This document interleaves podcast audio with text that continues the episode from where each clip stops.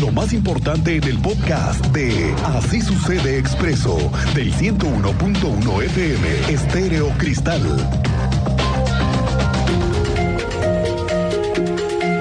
Bueno, pues ya están cocinándose en serio las fotomultas. Ya cada vez escuchamos versiones con más contundencia y hoy se sabe que ya se gastaron más de 50 millones de pesos solamente en la instalación de cámaras de videovigilancia y lectores de velocidad. Tú sabes más de esto, Andrea Martínez. Muy buenas tardes.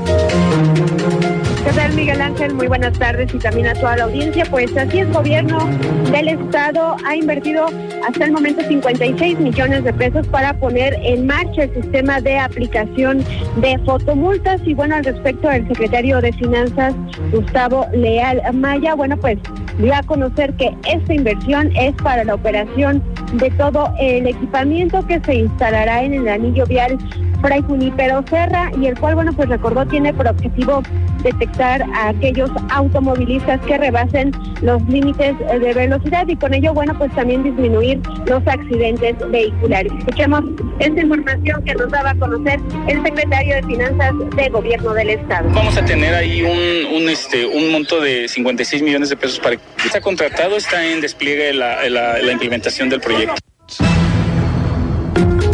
bueno, como ya lo escuchábamos, Gustavo Leal sostuvo que ya está contratado este sistema y que se encuentra en despliegue el equipamiento para que arranque eh, pues próximamente su funcionamiento. El equipamiento, bueno, que se implementará para las fotomultas son cámaras y radares que se colocarán en puntos estratégicos sobre el anillo vial Fray Junípero Serra. Hay que recordar, eh, bueno, que a partir del 15 de febrero arrancará la prueba piloto de las fotomultas y se comenzará con el envío de notificaciones a a los conductores que rebasaron los límites de velocidad. Se estima que esta prueba piloto, bueno, dure aproximadamente 30 días para que a finales de marzo, bueno, pues ya se comiencen a cobrar las primeras multas en esta vialidad. Esta fue la información, Miguel Ángel. Gracias, Andrea Martínez. Pues ya lo tenemos, ya tenemos fecha, ¿eh? Es marzo. Marzo comienzan ahora sí las fotomultas. Vamos a tener, como se lo dije, se lo prometimos, Cristian, vamos a tener una masterclass. Sí, señor. Para tener todos los detalles, porque como que nos quedan muchas preguntas. Hay mucha laguna exactamente que tenemos que aclarar. También nuestro auditorio está en las condiciones y para eso estamos nosotros a ese servicio. Bueno, vamos a tener esa masterclass, aquí se la prometemos. En la última semana del 30 de enero al 5 de febrero, fíjese que las intervenciones realizadas por personal de la Policía Estatal acabaron puestos a disposición 103 personas, delitos contra la salud, contra la seguridad y portación de armas prohibidas. Son los casos en los que se intervino por parte de la policía, pero me llama la atención, en una semana 103 personas y además, escuche, se recuperaron 21 vehículos con reporte de robo vigente que ya están en proceso de ser devueltos a sus legítimos propietarios y se sacaron de las calles dos armas de fuego, 10 cartuchos útiles y fueron asegurados dosis de drogas, 240 gramos nada más de drogas, lo que está reportando la policía. Oiga, la Cruz Roja envió rescatistas para apoyo en zonas de desastre en Turquía. Se trata de dos voluntarios y dos ejemplares caninos del grupo que se especializa en la búsqueda y rescate de víctimas atrapadas en las estructuras colapsadas. En atención a la catástrofe derivada de los sismos que se registraron ayer, 6 de febrero, en Turquía, este fenómeno natural ocasionó serias afectaciones. Bueno, pues personal de la coordinación de la Cruz Roja en Querétaro, que la, semana pasada, antepasada, los tuvimos aquí, bueno, con certificación, que tiene una certificación especial por parte del Grupo Nacional de Apoyo, están acudiendo a la zona de desastre para apoyar con las autoridades se trata de los rescatistas Hortensia Valeria Segura y Edgar Martínez, que forman parte del grupo Urban Search and Rescue, que son eh, el grupo de Cruz Roja Mexicana que cuenta con una certificación en la búsqueda y rescate, y además llevan a dos caninos se trata de Orly y Balam, que los va a estar usted escuchando pronto, porque forman parte de la estrategia que se fue ahora a apoyar a los eh, afectados por el sismo allá en Turquía. Vamos contigo, Teniente Mérida, ¿cómo te va? Buenas tardes. Muy buena tarde, Miguel Ángel, muy buena tarde a nuestra audiencia. Daba datos de la Policía Estatal. Ahora se suman los datos que emite la Secretaría de Seguridad Pública del municipio de Querétaro remitió a 454 personas por la comisión de ilícitos a la fiscalía. Detalles les doy más adelante. También el fin de semana tuvimos una persona electrocutada al tratar de sustraer cables de un registro de la CPE, detalles Uy. también en breve.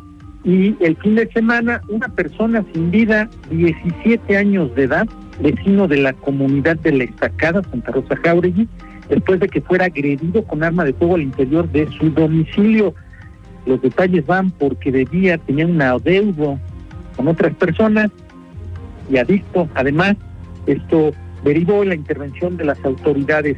Esto y más adelante detalles, tenemos en proceso un reporte. En breve me pongo en contacto contigo para confirmarte el deceso de una persona por eh, atropellamiento debido al tren en, en Colonia Centro. Te doy detalles en breve, Ok. estamos trasladando al lugar Miguel Ángel. Muy bien, gracias, teniente. Estamos listos con tu reporte de este asunto que está desarrollándose en este momento. Gracias. Han tomado cartas en el asunto, sí, en un tema que no es la primera vez que escuchamos ambientalistas, organizaciones que cuidan la Sierra Gorda y que preservan su conversación y su conservación. Bueno, con la intención de salvaguardar el patrimonio natural de la sierra, se está buscando regular el uso de vehículos 4x4, así lo confirmó la secretaria de Turismo Adriana Vega. Está prohibido circular con este tipo de vehículos en varios puntos del río Extoraz, que existen además denuncias de daños, ¿eh? que se deben acatar las normas. Al rato vamos a tener incluso una charla con el secretario de Desarrollo Sustentable, Marco del Prete, también para hablar de este asunto. Oiga, ¿usted fuma? ¿Vapea? Porque le han batallado las y los fumadores muchísimo porque ya no se permite en ningún lado fumar y después de este decreto hay dos cosas que se han reportado de inmediato. Una es la baja en las ventas de cigarros, porque ahora que ya están desaparecidos de la vista de los consumidores, ahora que ya no se ven igual, pues no se venden igual. Eso sí es un hecho.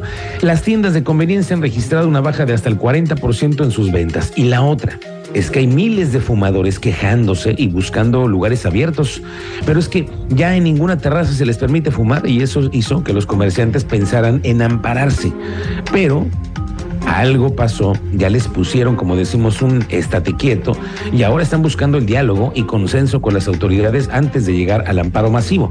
El sector comercio de Querétaro descartó presentar de momento un amparo colectivo contra la nueva Ley General del Control del Tabaco que restringe su consumo en bares y restaurantes. De acuerdo con Fabián Camacho, que él es el presidente de este organismo, bueno, pues ahora están buscando alternativas. Una es el diálogo y el acercamiento con las autoridades. Yo creo que no les funcionó a los miembros de la Canaco que dijeron vamos a aventar esta intención de un amparo masivo y alguien les dijo, épale, ¿a dónde van? Eso hay que platicarlo primero. Así que bueno, están en ese asunto los fumadores con un- una posibilidad de ampararse para darles oportunidad. Vamos a ver en qué sucede la cosa.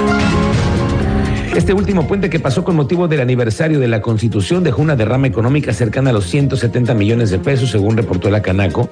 Es el primer fin de semana largo que se tuvieron beneficios en la industria de servicios, caso de hoteles, se reportó una ocupación de entre el 60 y 65%. Oiga, ¿recuerda usted que le comentaba la semana pasada de una inquietud que se dio por parte de vecinos de Bizarrón que buscan independizarse de Cadereyta? Bueno, pues ya fueron a la legislatura a pedirlo, ya les dijeron que no, y después de esta presión social, ¿qué dijo el alcalde de Cadereyta? Tú platicaste con él, Alejandro Payán, ¿cómo te va? Buenas tardes. ¿Qué tal, Miguel Ángel? Muy buenas tardes. Pues efectivamente, como lo comentas, el presidente municipal de Cadereyta de Montes, Miguel Martínez Peñalosa, reconoció que esta demanda de los habitantes de Bizarrón y de las comunidades aledañas para conformarse como municipio es legítima, aunque existe compromiso de parte de su administración para atender a todas las comunidades, pese a los pocos recursos con los que cuenta el municipio de Cadereyta en este momento.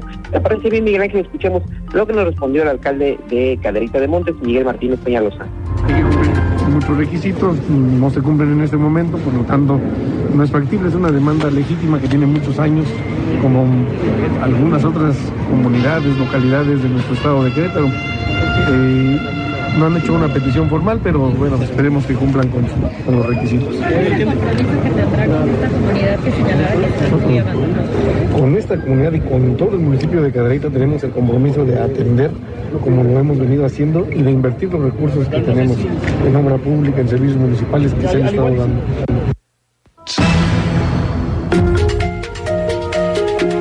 Adelante, vayan. Miguel Ángel, es que cabe recordar que el municipio de Cadereyta cuenta con un adeudo casi de 55 millones en, adeudos y laudos que tiene pendientes con los proveedores, de los cuales apenas han pagado 5 millones, por lo que esperan que este año el gobierno del estado les conceda un crédito para poder ah, hacer frente a estos recursos, además de que cuentan con adeudos con el sindicato de trabajadores del municipio. Nos comentó pues que la semana pasada estuvo también en eh, eh, Colombia durante los festejos del Hey Festival, donde aclaró que esto fue con recursos propios. Bueno, pues vamos a ver en qué acaba esta discusión, esta posibilidad que anda teniendo este grupo de vecinos y eh, que están inquietos por independizarse del municipio. Bueno, vamos a ver en qué acaba el asunto. Gracias, Alejandro Payán, estamos pendientes. La secretaria de Turismo, Adriana Vega, estimó que en Querétaro podría recuperar a mediados del año pasado los niveles de turismo que se tenían en el 2000, incluso 19, eh, antes de la pandemia. La entidad se encuentra a un 3% de alcanzar el mismo número de visitantes, la ocupación hotelera, la derrama económica que se tenía hace tres años. Una buena noticia para el sector turístico. Mira, eh, no ha negado el hecho y de hecho sí, sí reconoció el hecho al principio, sin embargo después se vició. Se contradijo. Sí, se vició el proceso y por eso también se caímos en tantas, eh, voy a decirlo así, jaloneo, ¿no? Y a mí me parece lógico que la jueza pues diga, repóngase el proceso. Entonces sí, efectivamente vamos a, a trabajar en ello. Y lo del título de este, de este No, no está en posibilidades de titularse. Justamente el tribunal colegiado dictaminó en su momento que, eh, que tenemos que esperar hasta que esto se, se dictamine en, en lo definitivo. Entonces, en este momento no hay, no hay condiciones para llevar a cabo la titulación.